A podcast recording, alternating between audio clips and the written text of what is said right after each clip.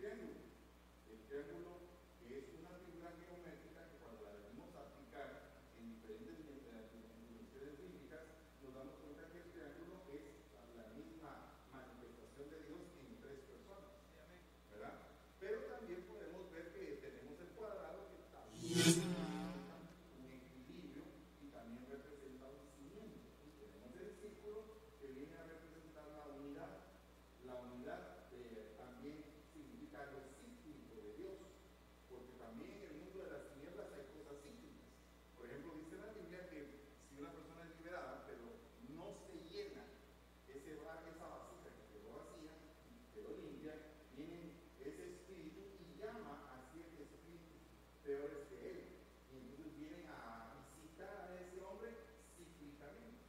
De igual manera tenemos que hay algunas potestades que son cíclicas, como la potestad del viajero, que fue la que visitó a David cuando él cometió el adulterio que cometió con Betsabé. Entonces aquí hay un porque David, cuando empezamos a analizar, viene a ser un descendiente de Raab, la ramera que vivía en Jericó, y de Ruth la moabita, y en pecado lo concibió su madre. Entonces viene como que un espíritu cíclico a visitarlo, y luego a Salomón las mujeres le desvían su corazón de la sabiduría que ya había sido adquirida. Entonces vemos que hay un espíritu cíclico. El espíritu del sequedal, o sea, el espíritu del desierto, también es un espíritu cíclico. ¿verdad? El espíritu del desierto es también el mismo espíritu que atacó a aquella persona que estaba endemoniada y que había sido liberada y que fue al desierto a habitar en los lugares secos. Y ahí fue a escoger a siete espíritus peores que él. Entonces son espíritus cíclicos. Entonces, a raíz de todo esto, vemos y, y- la puerta más grande, desde mi punto de vista muy, muy personal, eh, para que un eh, eh, espíritu ataque, para que haya ese tipo de influencias, es precisamente la desobediencia. ¿Verdad? La desobediencia que se gestó en el jardín del Edén. Porque básicamente el primer pecado fue desobediencia. Que multiplicaba la desobediencia desde otros ángulos o desde otras perspectivas, entonces ya se convierte esa desobediencia en venganza, en mentira, en eh, ira, en celos, en una gran cantidad de cosas, pero todo viene como una raíz de haber desobedecido una palabra de Dios. Entonces, ¿qué es lo que el Señor quiere? Pues la obediencia encierra dos grandes cosas, dos grandes potestades tiene la, la, eh, obediencia, que es la autoridad y la enseñanza. O sea, una persona que se somete a una enseñanza se vuelve obediente. Una persona que se somete a una autoridad se vuelve obediente. O sea que la autoridad viene a ser una potestad, una exousia, una potestad, una autoridad que se ejerce sobre el desobediente para que se enderezca su camino y que pueda pues caminar en lo entendido, en lo recto. Y también la obediencia viene a ser una autoridad, una exousia que se ejerce a través de la enseñanza, de la enseñanza. Y entonces cuando una persona enseña, muchas veces ni siquiera tiene que ejecutar órdenes, sino que el mismo entendimiento que adquiere la persona a través de la enseñanza le sirve para caminar. ¿Verdad? Eso nosotros lo podemos saber muy bien como pastores porque creo que comprendemos muy bien como la conducción del rebaño y sabemos que hay personas que ni siquiera uno tiene que estarles diciendo mucho, ni siquiera uno tiene que sacar la vara de autoridad, sino que solamente con enseñarles el callado ya esas personas entienden. De igual manera en nuestra casa hay hijos que también se portan de esa misma manera. Hay hijos que son sumamente entendidos y obedientes. Y hay otros hijos que necesitan que se les muestre la autoridad. Entonces muchas veces nosotros en ese campo eh, a veces nos limitados, porque primeramente dice la Biblia que tenemos que ser como niños. Por eso fue que la portada le puse un niño aprendiendo, ¿verdad?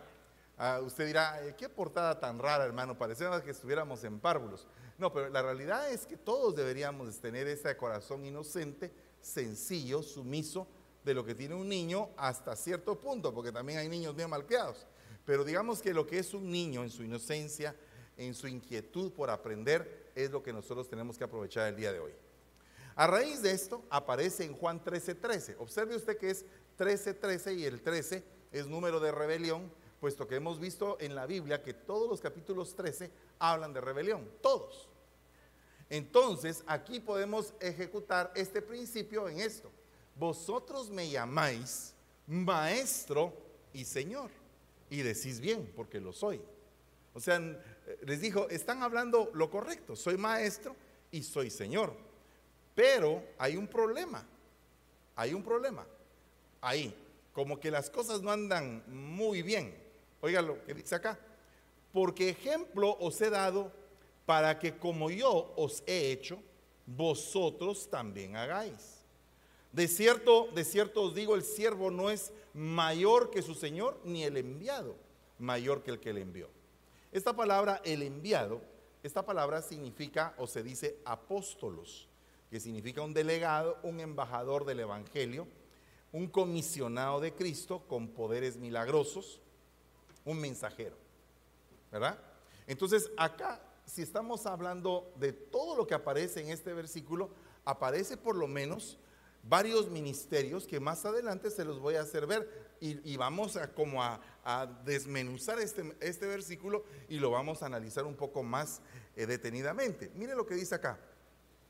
Pues si yo, el Señor y Maestro, he lavado vuestros pies, vosotros también debéis lavaros los pies los unos a los otros. Ustedes dicen Maestro y Señor, yo, el Señor y Maestro. Ustedes dicen maestro y señor. Yo, el señor y el maestro. Son diferentes. Eh, eh, pareciera que es lo mismo, pero no es igual. Porque en la primera etapa la gente está reconociendo la enseñanza, pero puso como segundo turno o segunda prioridad el señorío. Y entonces aquí hay un, un, misterio, porque muchas veces la gente que está contigo te busca por la enseñanza que tienes pero no quieren reconocer tu autoridad. Entonces aquí hay un problema bien tremendo, porque puede ser que también reconozcan en, una medida la autoridad de la persona que está como cobertura, sin embargo, no en la proporción adecuada. ¿A qué me refiero con esto? A que puede ser que tú reconozcas la autoridad de alguien en un 20% y la enseñanza en un 80% y otro puede reconocer de esa misma persona un 50-50. U otro puede estar reconociendo de esa misma persona un 80% de autoridad y un 20% de enseñanza. Y eso también está desequilibrado. Porque la realidad es que deberíamos de amar tanto la autoridad como amamos la enseñanza. Porque lo que no proviene de eso ya viene de un desequilibrio y por lo tanto tendríamos que saber entender qué es lo que realmente queremos. Entonces aquí dice, he lavado vuestros pies. Vosotros también debéis lavaros los pies unos a otros. Entonces, dice anteriormente, dice, yo les he dado ejemplo para que ustedes hagan lo mismo. Desde el momento en que dice él que él nos dio ejemplo para que hagamos lo mismo, nos está colocando a nosotros como señores y maestros. Al igual que él, nos está colocando en una posición de autoridad y de enseñanza. Y esto es algo bien comprometedor porque ¿qué le estamos enseñando al pueblo? Eh, ¿Por dónde lo estamos llevando? ¿Verdad? ¿Qué es lo que realmente el pueblo saca de cada servicio? ¿Cómo es que el pueblo regresa a la casa? ¿Será que regresa lleno? ¿Será que regresa vacío? Estamos en un tiempo donde la gente está buscando mucho lo virtual. ¿Será que estamos presentes en lo virtual? ¿Será que en lo virtual se puede ejecutar el mismo concepto de autoridad que en lo presencial? Y si estamos eh, llevando a la iglesia a una, a una idea más virtual, ¿cómo vamos a poder enseñar la autoridad si la autoridad se enseña en la práctica? En, la, en el praxis, ahí es donde realmente tú ves si la persona obedece o no obedece. Nosotros tenemos un reto, este es el reto lo planificamos hace seis meses, o sea, seis meses para que tú puedas hacer todas tus, eh, todas tus, eh, eh, digamos, proyecciones y todo, y ver cómo tenemos que apartar este tiempo para estar aquí todos juntos. Entonces, ahí podemos ver el resultado de la proyección de cada quien. Yo no estoy juzgando aquí cómo estuvo tu proyección, pero puedo entender que algunos no proyectaron ni siquiera estar el día de hoy. ¿Verdad? Otros dijeron, bueno, no me interesa estar el día de hoy, vendré mañana. Y, y todo a la larga es válido. Pero el punto es, ¿cómo va a ser después la consecuencia de lo que a ti te toque enfrentar? Porque hoy estás asumiendo un reto, lo estamos asumiendo entre todos. ¿Qué va a pasar mañana cuando te toque asumir a ti un reto grande? Ya en tu congregación, una compra de un templo, una, una, compra de un equipo nuevo de sonido, y muchas veces uno tiene que llevar al pueblo al entendimiento de que tenemos que seguir adelante. Y entonces, ¿cómo vamos a hacer eso si no tenemos una praxis? Entonces, esto es una práctica, es, es un ensayo que primero Dios nos salga bien. ¿verdad? Yo confío en que nos salga bien, pero también creo firmemente en que el Señor tiene una sazón para esto. Entonces, esto va a alcanzar la sazón que Dios quiera ponerle. No va a ser la mía, va a ser la de Él. Pero todos tenemos que poner nuestra, nuestra parte. Entonces ahí es donde vemos el reconocimiento de autoridad y el reconocimiento de la enseñanza. Hay algunos incluso que están eh, pues detrás de poder colocar, digamos, eh, un nombre. Pero yo les quiero decir que en 18 años nunca he tenido un letrero en la iglesia. Ni ninguna de las dos, no, no, me han dejado. ¿Verdad? Entonces, realmente digo yo, Señor, ¿será que la gente va a ir exactamente por el nombre? ¿Será que va a ir por tu presencia? ¿Cómo será la estructura de la iglesia? Eh, ¿Qué es lo que Jesucristo nos ha enseñado? No estoy diciendo que sea malo tener un nombre y no estoy diciendo que sea malo tener un logo. Y si tú puedes poner el anuncio, pues gloria sea al Señor. Y si puedes eh, ponerlo en las redes, amén, gloria sea al Señor. Pero ¿será que eso es lo más importante? Porque puedo tener un excelente logo, pero cuando la gente llega a la iglesia, si encuentra fría la iglesia, si la encuentra vacía, entonces el logo simplemente hizo una labor que al final no fue concluida o no fue realmente reflejada con lo que se ve adentro de la iglesia. Voy a poner un ejemplo. Si yo llego a una iglesia que dice Ebenecer, pero cuando entro me encuentro con otra denominación o con otro tipo de doctrina, pero tiene logo. Y yo digo, wow, qué bonita la, eh, el logo, pero no es Ebenecer. ¿Verdad? Entonces tenemos que saber exactamente qué es lo que somos para poder proyectarnos por lo que somos cuál es la parte del ministerio de Cristo. No estoy hablando de que otro tipo de ministerio no tenga la verdad y tampoco que me estoy aislando diciendo solo nosotros la tenemos. No, no estoy diciendo eso. Estoy diciendo si realmente nosotros estamos conscientes de que pertenecemos a una parte del cuerpo de Cristo donde la enseñanza juega un papel muy importante porque es como que el río que Dios nos entregó desde un principio. O sea, ¿podrías tú ser de benecer pero no usarte la enseñanza, creo que no. Creo que no, ¿verdad? Bueno, tomando en cuenta ese punto, aquí hay una, dos palabras griegas, curios, que significa señor, y didascalos, que significa maestro o instructor, ¿verdad? Esta, esta palabra curios es una palabra bien profunda porque también se le aplica a Dios. A Dios el Padre, a Dios el Hijo a Dios el Espíritu Santo, un solo Dios verdadero. Se le aplica en cuestión de supremacía, de autoridad, de reconocimiento, pero fíjese que la palabra curios significa controlador. Entonces no todo el mundo le gusta ser controlado. Y algunos ni siquiera necesitan ser controlados, dan reportes sin necesidad de que, los, de que uno tenga que controlar. Pero una de las funciones de, una, de un señor, de un Baal, de una persona que está puesta en un lugar con una autoridad, es controlar. O sea, alguien diría, hermano, usted me controla. Por ejemplo, un hijo le puede decir a, su papá, hijo, eh, papá, tú me controlas demasiado. Bueno, ¿y en qué te controlo? En que tengo que entrar a una hora. Pues a una hora tenés que entrar, porque en esta casa hay reglas. Entonces tú tienes que entrar a una hora. Tú no quieres a obedecer a esa regla, esta no es tu casa, vete de la casa entonces. Vete a buscar a una casa donde te dejen entrar a las 3 de la mañana, pero aquí no, aquí vas a entrar a las 11 de la noche lo más tarde. Y tienes que mandar un reporte de decir en dónde estás. No sé si me, eh, eh, si me doy a entender, porque parte del señorío, de la autoridad, es poner reglas. Y las reglas se tienen que cumplir. Aparte de eso, eh, la palabra soberano, ungido, ya aquí ya viene otras dos palabras que son importantes. Porque ¿cómo vas a tener una autoridad? ¿Cómo vas a poder mantener una autoridad si no tienes aceite sobre la cabeza? Si no tienes un reconocimiento de la misma.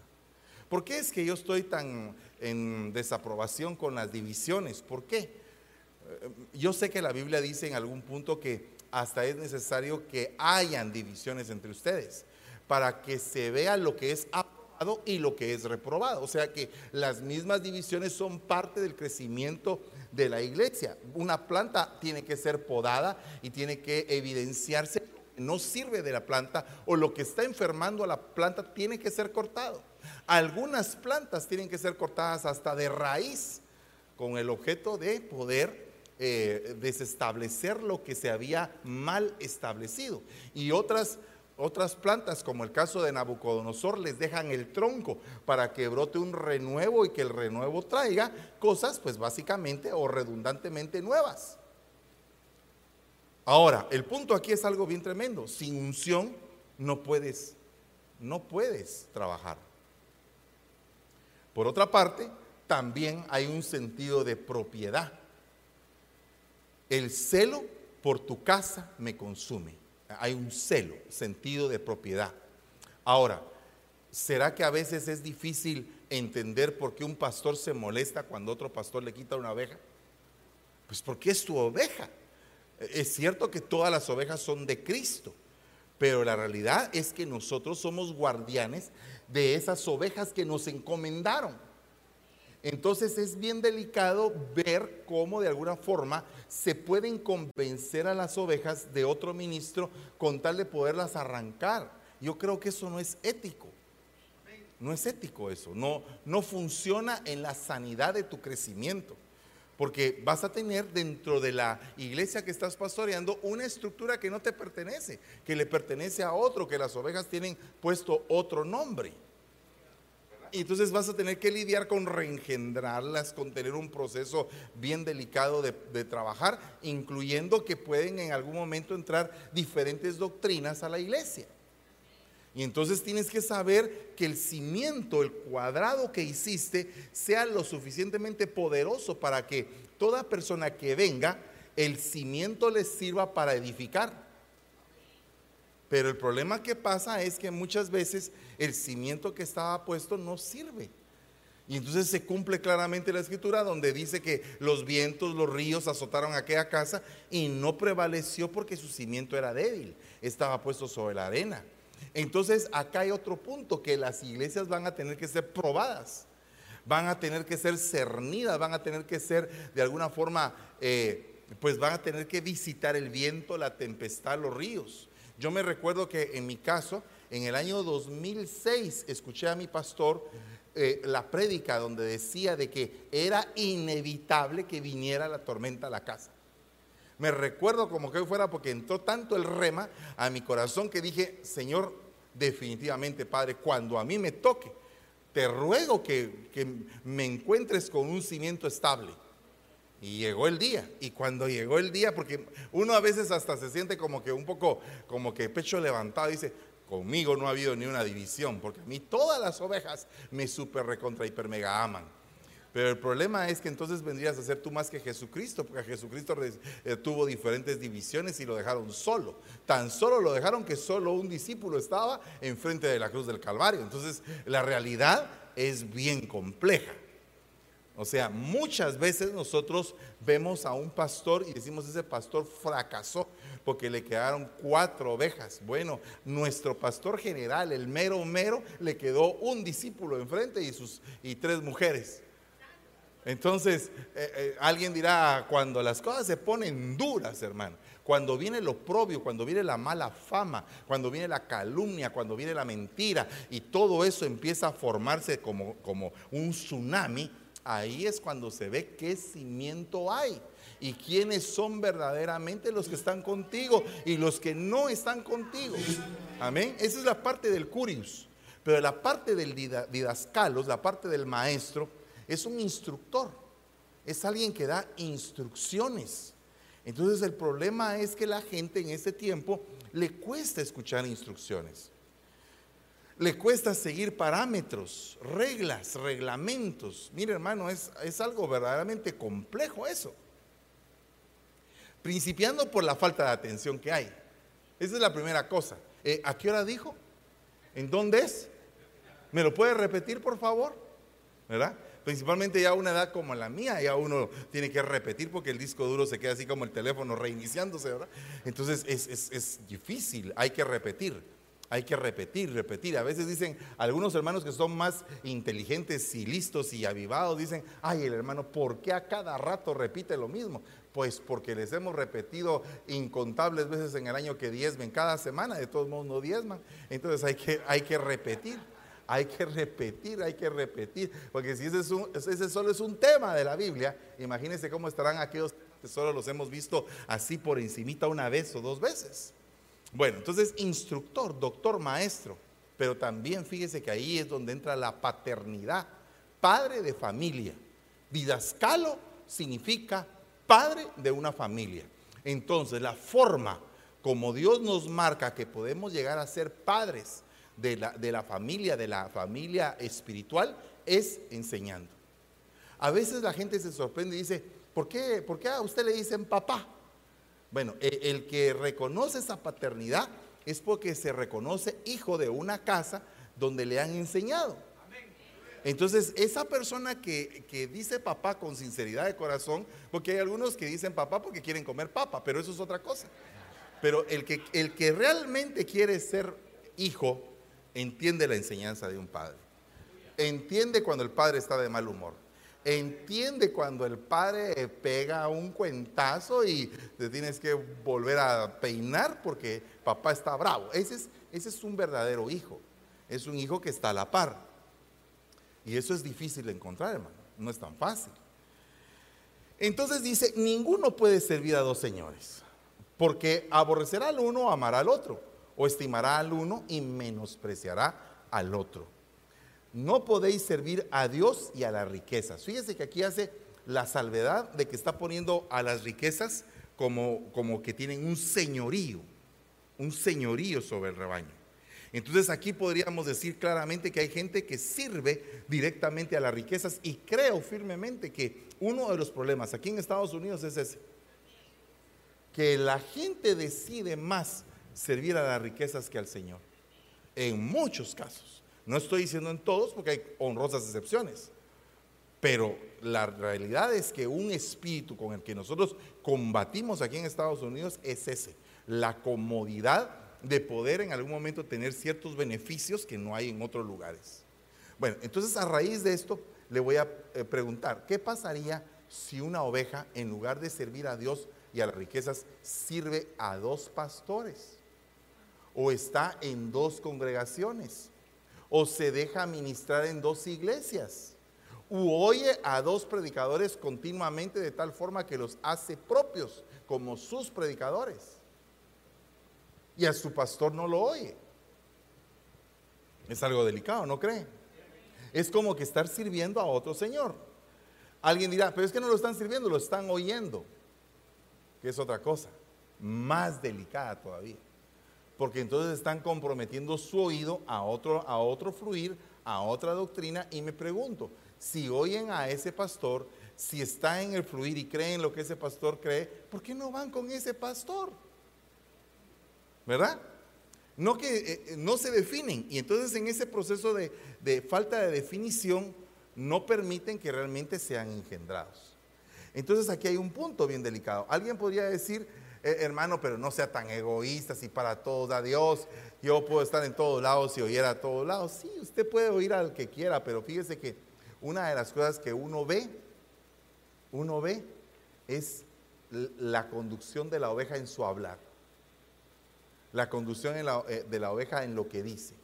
Entonces, un, ministro apostólico observa y dice, ¿de dónde sacó este hombre ese su rollo que dice?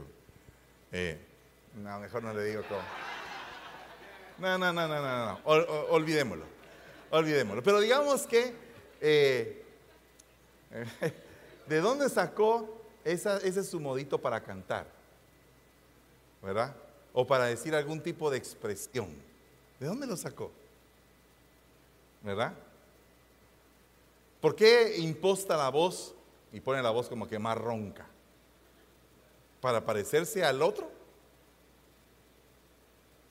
¿No será que es necesario que nosotros busquemos realmente lo que Dios quiere nosotros y no estar adquiriendo identidades de otras personas? ¿Verdad? En, una, en un lugar X de planeta Tierra, llegué yo a un lugar y salió una niña vestidita de azul, eh, igualita que mi hija, eh, que Génesis con el, el, video que sacó, de su vestidito A y todo. Y entonces la mamá, haciéndome gracias, pues yo tampoco voy a, a caer mal, ¿verdad? Pero mire, hermanito, igual que su hijita. Entonces le dije, sí, está preciosa, está linda, se ve preciosa, pero pero permítele a ella buscar su identidad. Porque no puede empezar a ser copia de otro, que busque su fluir. Mire, aunque nuestro fluir no sea el mejor, porque es que no se trata de eso, se trata de que investigar, indagar, profundizar en qué es lo que Dios nos ha dado a nosotros. ¿Cuál es nuestro fuerte? ¿En qué estamos nosotros basados? Porque uno se da cuenta. Y uno dice, mm, ya sé por dónde va esto. El problema es que muchas veces prometen, prometen y dicen, no, papa, le dicen a uno. Yo estoy con usted, yo quiero llevar a la iglesia con usted, yo quiero, sí, yo sé todo eso, pero quiero verlo. Quiero verlo. Amén. Quiero verlo. Entonces, fíjense que Veamos este versículo otra vez. Nadie puede servir a dos curios. Aborrecerá es una, o amará. Estimará o menospreciará. Veamos, aborrecer, detestar, odiado. Entonces esto me, me da a pensar por qué empezó gente que seguía a Jesús a odiar a Jesús. ¿Qué fue lo que cambió? Y yo veo ese cambio muchas veces en el rebaño. Cuando antes, un año antes, los llegué a ver, ay, que mi pastor, que cómo es de lindo mi pastor, y que aquí, que allá. Un año después, ¿y cómo estás? No, muy bien, siento, no me siento cómodo. Eh, un poquito más, unos seis, siete meses más, fíjese, fíjese pastor, fíjese apóstol, que yo quisiera pasarme con el otro pastor que usted cubre. Delicado, delicado hay que tener cuidado de, uno aborrecer, porque no nos mandó el Señor a eso. Nos mandó a amar, a agapao, que significa, mire, mucho amar en sentido social, moral. Es el amor ágape, el amor sin interés. Y después dice que esta palabra hay gente que estima y hay gente que desestima. Y estas dos palabras son opuestos y de alguna forma también se presentan en la iglesia. Hay gente que estima mucho tu enseñanza. Hay otros que no la estiman. Hay gente que estima tanto mi enseñanza que agarra los mismos PowerPoint que los pongo y los ponen ahí en el Facebook y, dicen que ellos los están predicando. Pues, okay. Estiman demasiado mi enseñanza, pero, pero fíjese que la realidad es que si usted tiene un tema que yo le paso, pues agárrelo, cambie el colorcito, póngale su rema, ah, investigue un poquito más, amplifíquelo no solo, no solo copy-paste porque le agarró la tarde, porque tuvo un cliente que ver en la mañana y en la noche está usted proyectando el mismo tema. Digo yo, no, por lo menos cámbienle color, cámbienle título, ¿verdad? Para que se vea diferente, ¿verdad? ¿Verdad? Gloria a Dios. Eh, no me estoy quejando, solamente les estoy dando instrucciones. El discípulo no es más que su maestro, ni el siervo más que su señor. Basta el discípulo ser como su maestro y al siervo como su señor. Si al padre de familia lo llamaron corruptor, príncipe de las moscas, ¿cuánto más a los de su casa? O sea que nosotros vamos a lidiar con el problema de que podemos estar haciendo algo bueno, pero nos van a estar señalando como que estamos haciendo lo peor, como que somos el corruptor. Fíjese, pero eso es una bendición porque cuando usted lo encuentran inocente, usted se ganó el título, ¿verdad? El título de haber sido comparado con un corruptor, no siéndolo. Y eso es algo maravilloso. ¿Cuántos dicen todavía amén? Bueno, entonces, para poder desmenuzar aquel versículo que le dije, hay cinco palabras que aparecen ahí. El enviado no es mayor que el que lo envió. Yo vine aquí a servirles, no a ser servido. Pero yo soy el Señor y soy el Maestro. Hagan ustedes como yo lo hago. Esas son las cinco palabras. Ahora, esas cinco palabras van íntimamente ligadas a los cinco ministerios. O sea, ¿por qué estoy hablando tanto de los cinco ministerios? Por años he hablado de eso. Porque veo la debilidad en las iglesias de que los pastores no les gusta agarrar las cinco unciones. O sea, eh, predican mucho como pastores y gloria a Dios, pero tienen que predicar como maestros, tienen que enseñar. Tienen que en algún momento desarrollarse en lo profético y empezar a profetizar desde el altar. Miren, por muchos años a mí me, costó mucho desarrollar eh, la unción de evangelismo. Fíjense que es bien, bien tremendo porque esa fue la primera unción en la que yo me desarrollé hace muchos años. Le hablo de 28 años atrás. La primera, la primera cosa que hice yo fue ir a predicar a un parque. No, perdón, 27 años atrás. Entonces íbamos a la placita quemada a predicar y ahí nos parábamos. Y entonces eh, un hermano tocando la guitarra con aquella, aquella secuela de, cantos, de, solo una nota, ¿verdad? Y después, porque era la única nota que podía tocar en la guitarra, entonces sabía el círculo, pero era lo que podía tocar. Entonces esa fue como que la primera unción, pero de ahí te involucras en la enseñanza, en el pastorado, y vas como que dejando esa unción ahí cerrada. Entonces en mi caso lo que me pasó fue que la cerré tanto que cuando sentí yo vine aquí a San Francisco y no podía evangelizar. Podía enseñar, pero no podía evangelizar. Es delicado eso. Porque un día me topé con un amigo apóstol y me dice, mira Fernando, el problema que hay en las iglesias es que rápido establecen un departamento de evangelismo. Entonces todos los demás departamentos dicen, ah, los de evangelismo van a ir a evangelizar. Entonces todos los demás dejan de hacerlo. Yo dije, tiene razón, tengo que llegar al punto donde se desarme el departamento de evangelismo, pero no lo puedo desarmar cuando nadie está activado ni los de evangelismo están activados.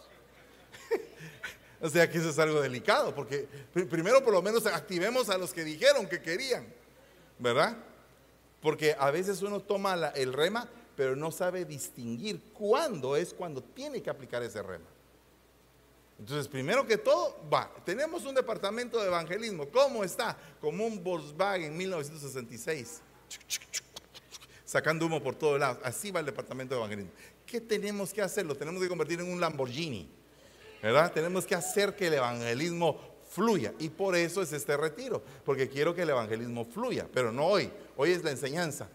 Entonces, hoy le estoy diciendo a, qué nos vamos a, meter en, estos días. O sea, es un retiro más evangelístico. Esto requiere riesgos, requiere eh, pues ver qué vamos a hacer, ¿verdad? ¿Cómo le vamos a entrar? Entonces aquí viendo estas cinco facetas, el enviado no es mayor que el que le envió, es el ministerio apostólico, ¿verdad? ¿O no? ¿O qué dice usted? A ver, por favor, ayúdeme. Y si fuera el ministerio apostólico el envío, ¿qué sería entonces el señorío?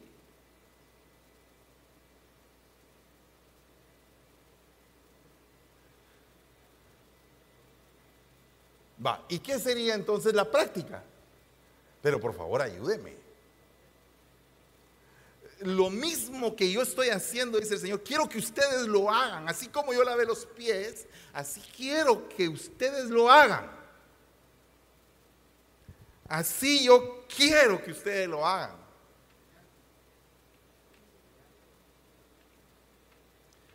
Hacer.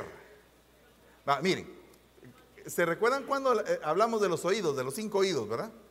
Cinco oídos. Oye, ¿y qué? Cinco oídos. Ya vio que hay que repetir. Y eso se lo he repetido como 20 veces. Oír y creer, evangelista. Oír y aprender, maestro. Oír y entender, pastor. Oír y hacer, profeta. Oír y guardar, apóstol. ¿Por qué? Oír y creer, pues es la palabra del evangelista porque por, eh, se, se, oye y se cree el mensaje. ¿Ok? Oír y aprender, pues es el que se sienta a la par de un maestro y aprende. Oír y entender es el que explica la palabra con la unción pastoral para que el rebaño se le pueda abrir el entendimiento. Oír y hacer es la impartición del profeta para que la gente esté habilitada para hacer algo. Amén. Habilitación. Oír y guardar es la palabra que quedó marcada en tu corazón y que va a quedar como una, como una seña de que eres una persona que está bajo cuidado. Entonces ahí están los cinco oídos. Pero ahora apliquemos esto. Esta palabra envío en, ahí aparece como apóstol, pero haciendo qué función. Exactamente cuál es la función de por qué fue enviado. Heme aquí, Señor, envíame a mí. ¿A qué? ¿A qué? No, ¿a qué fue enviado el Señor? ¿Ah? A salvar. Entonces, si fue enviado a salvar, ¿qué es ahí?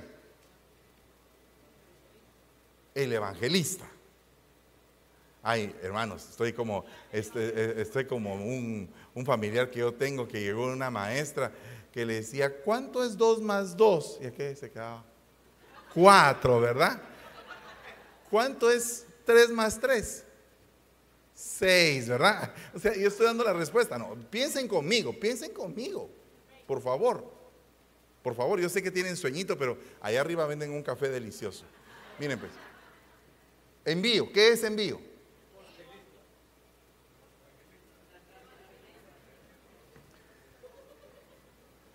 O sea, la palabra enviado significa apóstol, pero ¿para qué lo enviaron?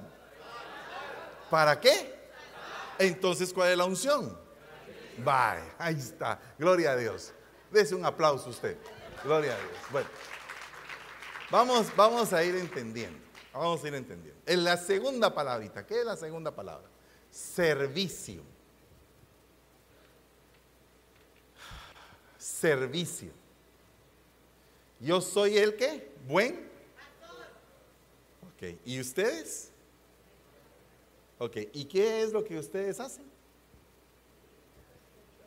Hacen un servicio al rebaño. Le prestan un servicio. ¿Cuál es el servicio? ¿Qué es lo que hace un pastor? ¿Cuáles son los oficios de un pastor? ¿Ah?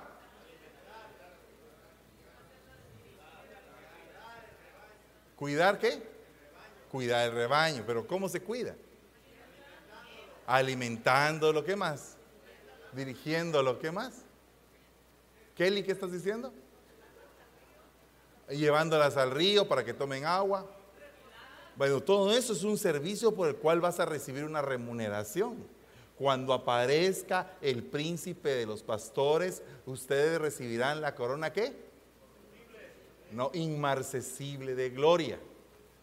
Amén. Bueno, ok, entonces estamos con servicio. ¿Qué es el servicio? ¿Qué unción es?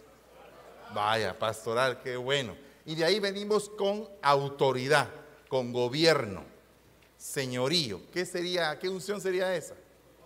Apostólica. La enseñanza, pues yo creo que si no me la dicen, ¿verdad? ¿Y la práctica qué sería? ¿Por qué? Porque habilita, porque activa. Ok, entonces ya desmenuzamos este versículo. Ahora, teniendo estas cinco unciones, tu iglesia va a cambiar. ¿Me permites decir eso? Va, mire pues, a mí me costó mucho la unción evangelística, por años. Pero llegué a un punto en que dije, Señor, yo tengo que desarrollarla de una u otra manera. Tiene que brotar de mis lomos es esto. Tiene que salir. Y no estoy diciendo que no me gustara evangelizar, porque siempre hemos eh, mandado gente a evangelizar, pero no es como que tienes que tener un dominio de esa unción, tienes que tener un dominio. Entonces, tú puedes estar haciendo muchas cosas, tú puedes decir, mire, eh, apóstol, fíjese que estoy evangelizando, fíjese que estoy enseñando, fíjese que estoy sirviendo, fíjese que estoy habilitando, a la que alegría, estás en las cinco unciones, pero ¿qué tan desarrolladas las tienes? O sea, el desarrollo es lo que va a ser el impacto, así como un terremoto en el lugar. O sea, me alegra mucho que, hoy, ahorita hace un momentito estábamos hablando con, unos siervos allá arriba y me dicen, estamos contentos porque ya están muchos dando sus remas. Eso es algo maravilloso. Es una, es una señal de que se está haciendo lo correcto en la enseñanza. Y cuando aparezca alguien que diga, tengo la necesidad de evangelizar, ya estás cambiándole la mente a alguien. Pero tenemos que hacer cosas grandes para evangelizar. O sea, en la medida de nuestra capacidad tenemos que ir agrandando ese círculo. Porque, por ejemplo, hoy, eh, perdón, el sábado vamos a estar presentando una película. Eh, el propósito de la eh, película es evangelización. Queremos ver qué resultado va a tener. Alguien podría decir, ay hermano, mire, esa película como que, ay Dios mío, que tan aburrida. Bueno, fue el primer intento. No va a creer que no va a haber un segundo intento porque alguien diga que no sirvió. A mí me dicen no sirvió, más cólera me da, lo vuelvo a hacer. Me, caigo mal, no lo hice bien. Pero tienes que tener la galleta para decir, si no está bien, lo haré mejor. Y tienes que estar dispuesto a que te critiquen. Porque si no te critican, no duele. Y si no duele, dijo Canelo, no vale. Ok, entonces dice, amos, amos, señores, personas que están en la autoridad. Haced lo que es justo y recto con vuestros siervos, sabiendo que también vosotros tenéis un amo en los cielos. Perseverad en la oración, velando en ella con acción de gracias. Entonces, aquí hay un punto muy delicado porque tienes señorío, tienes autoridad, tienes eh, investidura, un privilegio, tienes un don, tienes un ministerio. Cuidado, lo tienes que respaldar con la oración. Porque si no lo respaldas con oración, puedes empezar a hacer lo que no es justo y lo que no es recto. Porque el hacer lo justo y lo recto va amparado con la perseverancia en la oración. ¿Te das cuenta? O sea, tiene que haber oración, porque si no hay oración, puedes cometer el error de empezar a hacer cosas injustas. Y puedes empezar a hacer cosas torcidas si no hay oración. Entonces la primera pregunta sería, si tú eres Señor, o sea, si tú eres un hombre, una mujer de autoridad, ¿Cómo estás en la oración?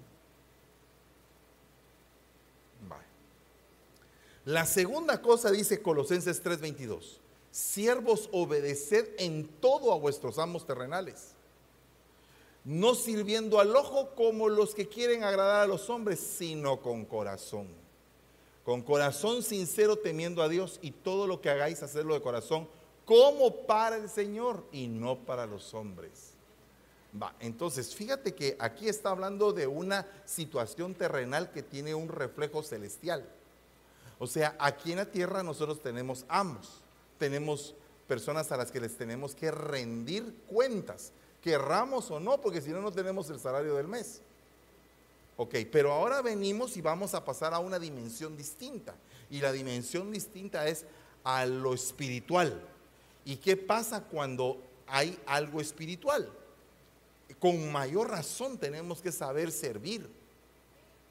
Entonces, el señorío se gana sirviendo. El señorío se gana sirviendo. Y el señorío, al señorío se le reconoce sirviéndole. Ok, entonces si al señorío se le reconoce sirviendo y el señorío se demuestra sirviendo, es porque ahí se cierra un círculo de servicio.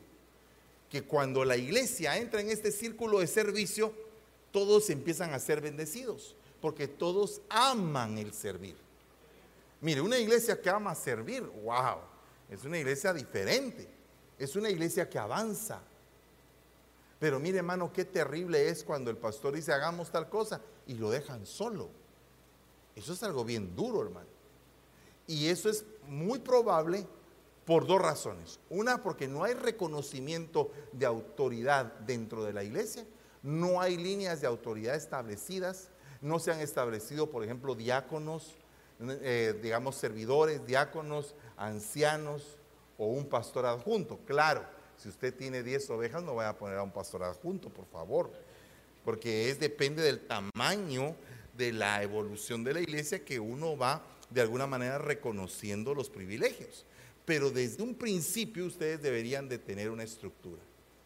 O sea, yo le voy a explicar que durante los dos primeros años de la iglesia, yo puse una estructura muy pequeña, pero muy pequeña, como decir un servidor en la puerta y alguien que limpiara.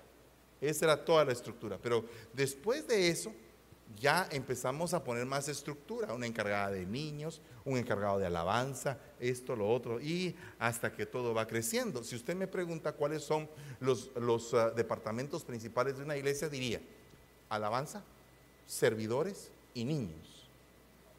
O sea, si usted no tiene gente encargada ahí, está teniendo una puerta abierta muy grande. Por ejemplo, en niños, si usted no tiene a alguien encargado en niños, puede entrar un abusador y usted ni siquiera se da cuenta. Si usted no prepara a sus maestros de niños con una preparación secular donde tengan, por ejemplo, el certificado de primeros auxilios. Si usted no tiene una estructura donde tenga un seguro de daños civiles, es peligroso no tener eso. Porque eso es falta de estructura. Viene un problema y si usted no lo tiene, puede complicar mucho.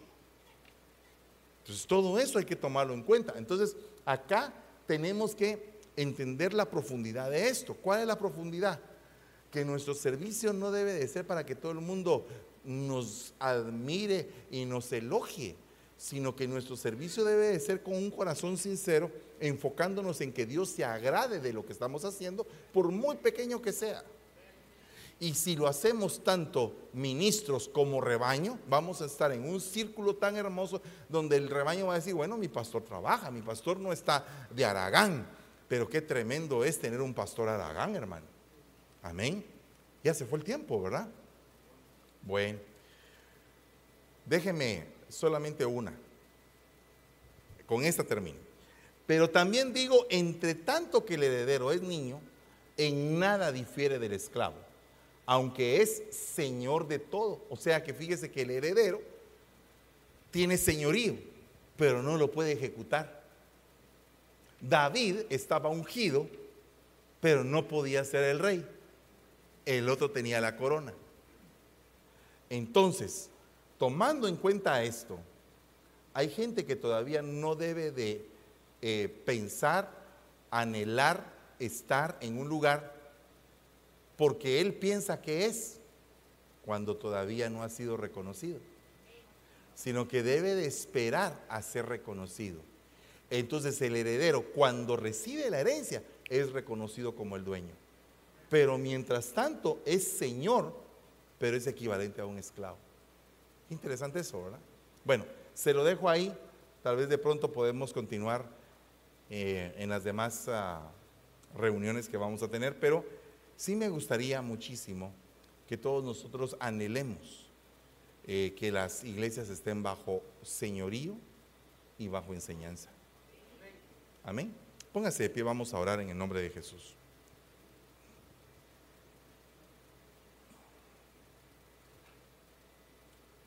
Gloria a Dios. Padre, te damos gracias, Señor, bendecimos este tiempo. Te ruego, Señor, que cada una de las iglesias aquí representadas tenga, Señor, ese señorío y esa enseñanza que permita desarrollar las cinco unciones, Señor. Que el pentágono, la fortaleza, el baluarte se forme de una manera consistente, que cada pared, cada ángulo de ese pentágono esté bien formada. Y que no permitamos, Señor, que se abra ningún portillo por donde el enemigo pueda entrar. Hoy te ruego en el nombre de Jesús que de todos estos ministros impartas en este momento una unción evangelística, Señor, poderosa, que amen a las almas con un gran corazón, con el amor tuyo, Padre, operando en la vida de ellos en ese amor por las almas, Padre. Danos ese amor por las almas, Señor, en el nombre de Jesús. Permite, Señor, que tengamos la paciencia de un maestro, la unción magistral para explicar detenidamente la palabra, Señor, en el nombre de Jesús. Padre, te ruego, Señor, que prestemos el servicio pastoral el servicio, Señor, pastoral, Padre, al rebaño que ha sido encomendado a nuestras vidas. Te pido en el nombre de Jesús también, Señor, que podamos aplicar, Señor, esa impartición profética, tal y como lo hizo Moisés con Josué, Elías con Eliseo, Señor. Padre, que haya habilitaciones, Padre, en nuestras congregaciones, que llevemos el espíritu de la profecía a nuestras congregaciones, que podamos, Señor, ministrar poderosamente, Padre, profetizar sobre las ovejas encomendadas, Señor. Desarrolla, Padre, ese manto poderoso y hazlo descender en las iglesias que se están cubriendo. Padre, en el nombre de Jesús, que puedan determinar las sazones los tiempos, Señor, que pueda venir el Espíritu como el de Isaacar, experto en discernir los tiempos, que sean agregados a ellos dones de sabiduría, don de ciencia, don de lenguas, don de interpretación, Señor, que venga la revelación, Padre, en el nombre de Jesús, el don del discernimiento de espíritus. Padre, que se vuelvan iglesias cada vez más proféticas que puedan ser desarrolladas, Señor, en el nombre de Jesús.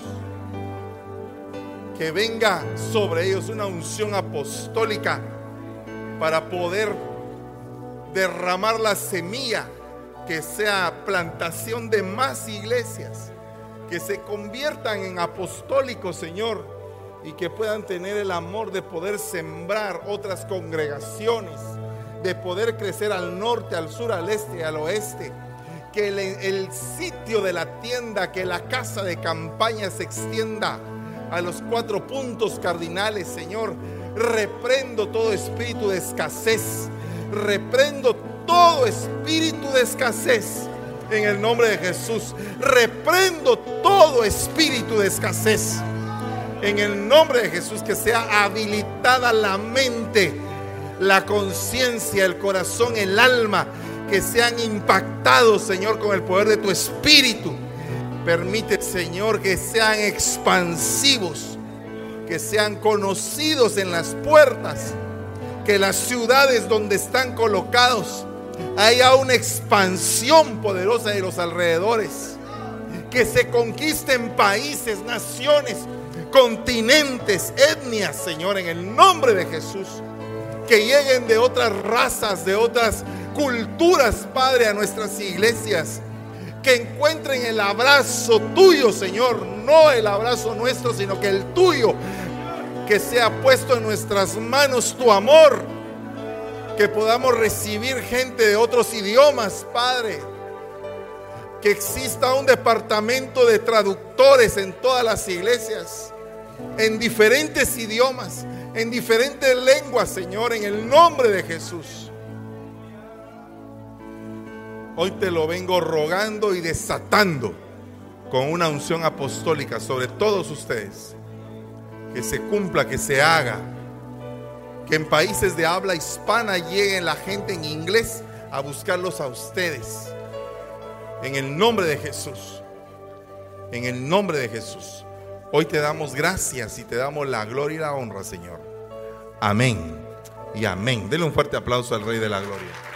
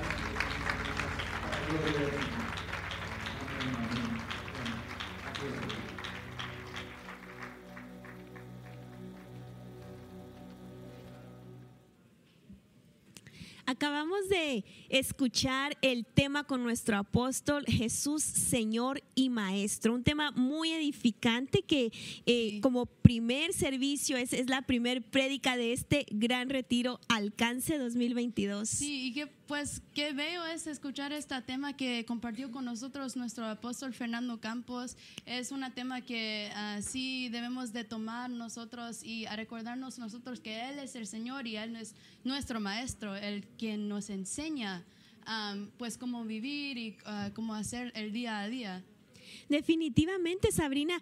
Y es algo también interesante cómo eh, el Señor está trabajando, porque déjenme decirles de que acabamos también de escuchar el grupo de intimidad, los salmistas que el Señor está trayendo eh, esos temas que están llenando nuestras vidas. Y esto es apenas el inicio, Sabrina. Hay mucho todavía que, que el Señor trae en esta hora. Así es de que si usted está cerca, ese es el momento para que puedan venir a este lugar. Este, si puedes darnos la información en dónde estamos, Sabrina. Ah, sí, pues hermanos, ah, ustedes que están viendo en la casa, nosotros estamos aquí localizados en el Hyatt Regency en Burlingame, California. Y si ustedes tienen la oportunidad para llegar, pues hay mucho más que vamos a hacer aquí en este, en este retiro del alcance. Este solamente, como la hermana dijo, solamente es el primer día, el primer servicio. Hay mucho más que esperar en este retiro. Claro que sí. Y déjenme decirles que también eh, hay lugar para todos. Eh, tenemos también para las personas, si usted vive muy lejos, también se puede quedar aquí en el hotel. Todavía tenemos espacio. Así es de que, por favor, llámenos, haga su reservación, véngase, para que juntos podamos, porque miren, esto se pone bueno. El día sábado vamos a tener la presentación de la película también. Eh, lo que viene todavía es, es algo que el Señor está haciendo tantas cosas, eh, es algo muy especial. Así es de que, por favor, no dude en, venir si usted está aquí cerca. Y claro, si, si no está, pues también tenemos las transmisiones, ¿verdad? Sí, ya tenemos ah, las transmisiones en el Facebook, um, en el Ministerio de Benecer San Francisco, ahí en el Facebook está. Pero recuérdense, hermanos, que ese retiro también es un retiro para las familias. Tenemos ahí el departamento de niños para que ustedes puedan venir con sus jóvenes, con sus niños, um, para que así ellos también pueden recibir la palabra ah, en una forma que es dedicado a ellos.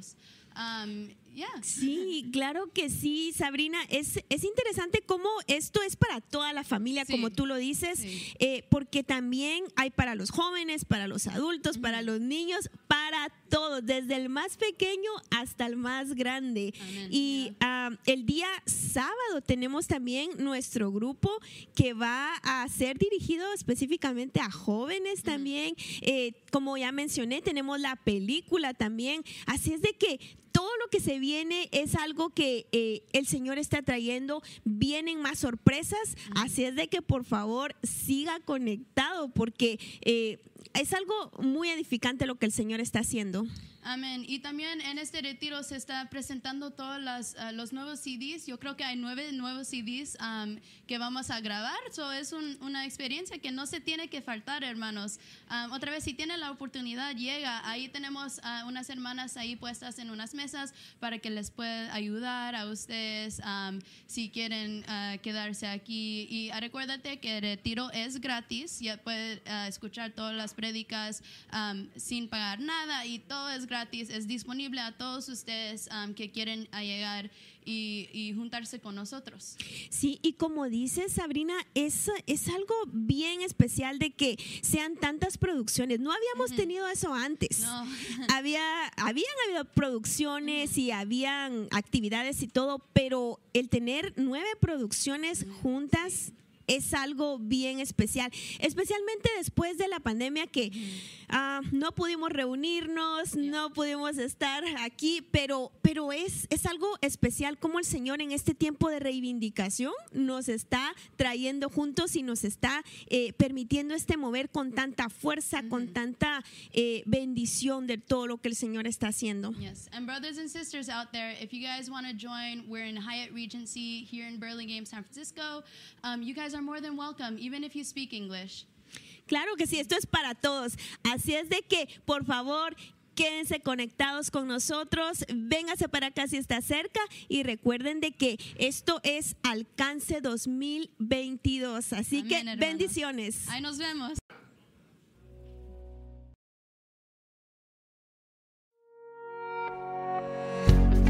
Toda nación